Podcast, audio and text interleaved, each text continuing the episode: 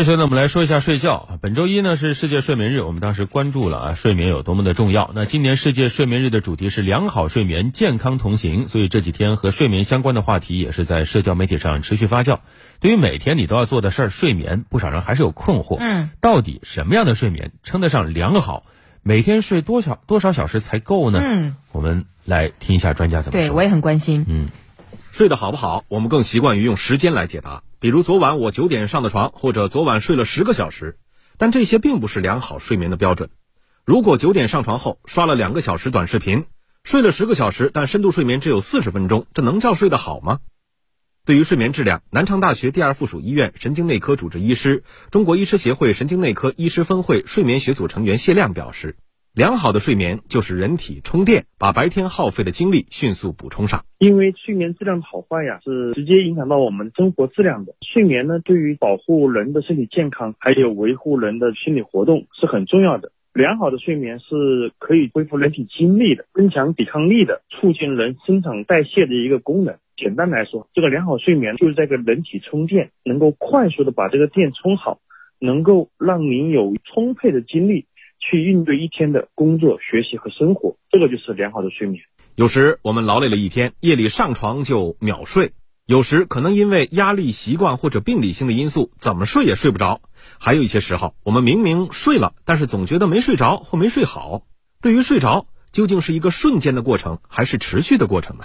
睡眠可以把它分为 non-REM 睡眠和 REM 睡眠。non-REM 睡眠 （N-R-E-M） 睡眠，它分为 N 一、N 二、N 三睡眠。N 一 N 二呢，我们可以认为它是个浅睡眠。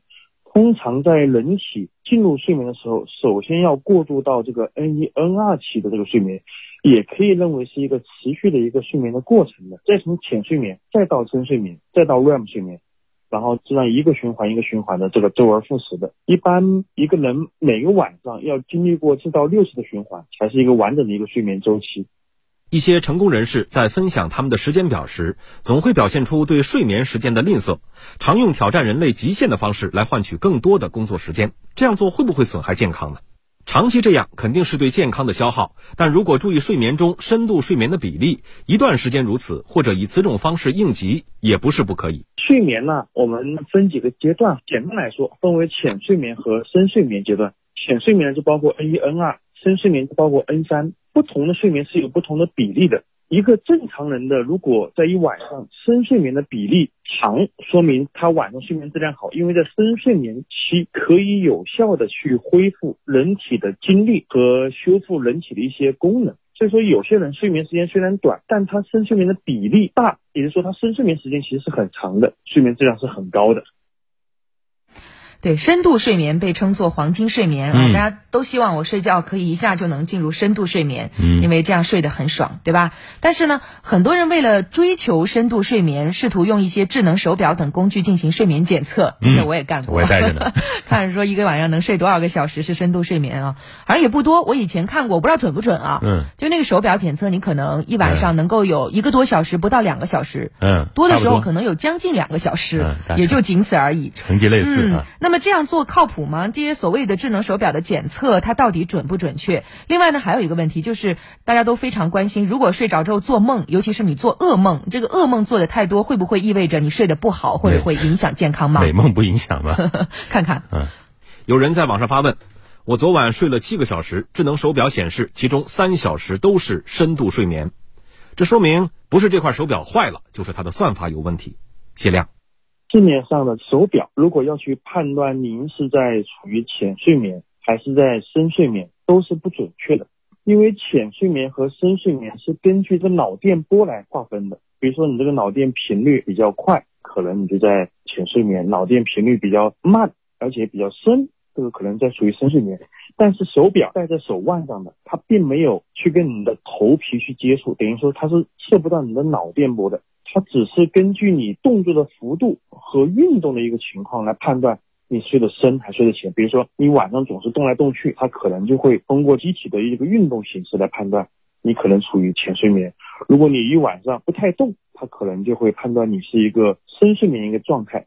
这个手表只是一个辅助判断手段，想要准确判断，必须要到专业的医疗机构进行一个脑电监测，才能判断你这一晚上有多少深睡眠和多少浅睡眠。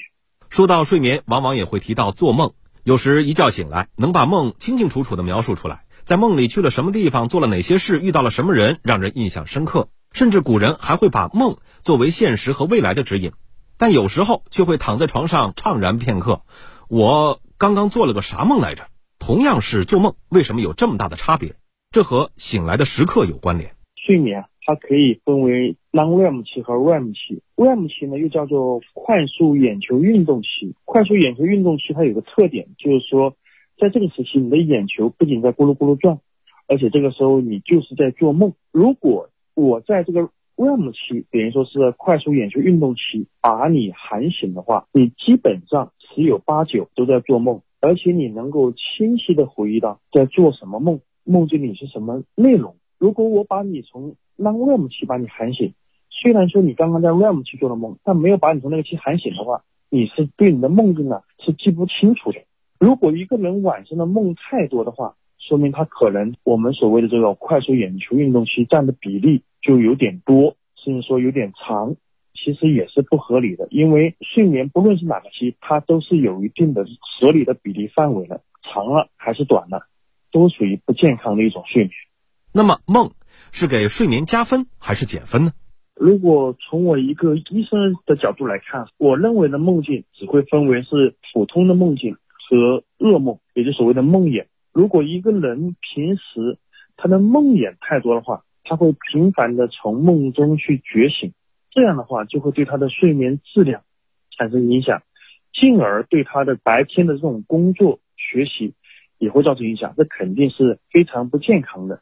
但是我们如果换个角度来想，如果你是白天在不断的这种工作学习当中，你在晚上必然也会去重复。白天所经历的一些这种梦境，呃，有国外研究显示啊，它其实是对你的这种记忆是有帮助的，其实也是一种角度在学习的一个过程。了解了，嗯，智能手表测深度睡眠不准确，不是那么的靠谱，仅供参考，马上就把它摘了。